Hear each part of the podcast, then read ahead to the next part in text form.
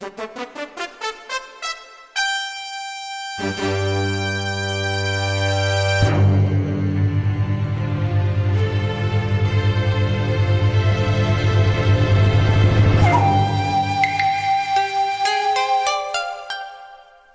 家好，我是关谷，我来自日本横滨，我毕业于早稻田大学艺术系，是一名漫画家。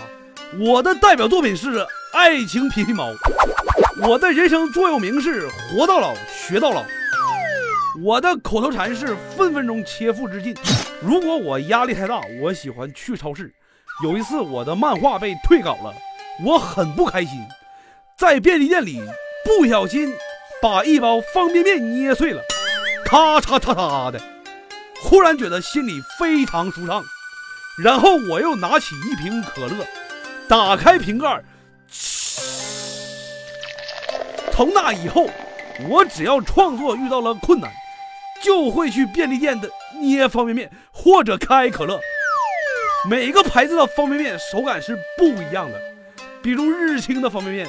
被捏碎的时候发出的是咔嚓嚓嚓的声音，出前一定的方便面是呱啦啦啦的声音，还有农心的方便面是哗嘎嘎嘎嘎的声音。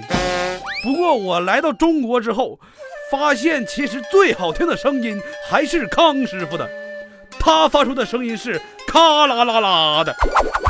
我以前听说你们中国人很谦虚，现在看来好像不是真的。我每天在路上总能看见你们到处写着什么“中国很行，中国人民很行，中国农业很行，中国工商很行，广州发展很行”。我知道你们现在很多方面都很行，也不用贴的到处都是吧。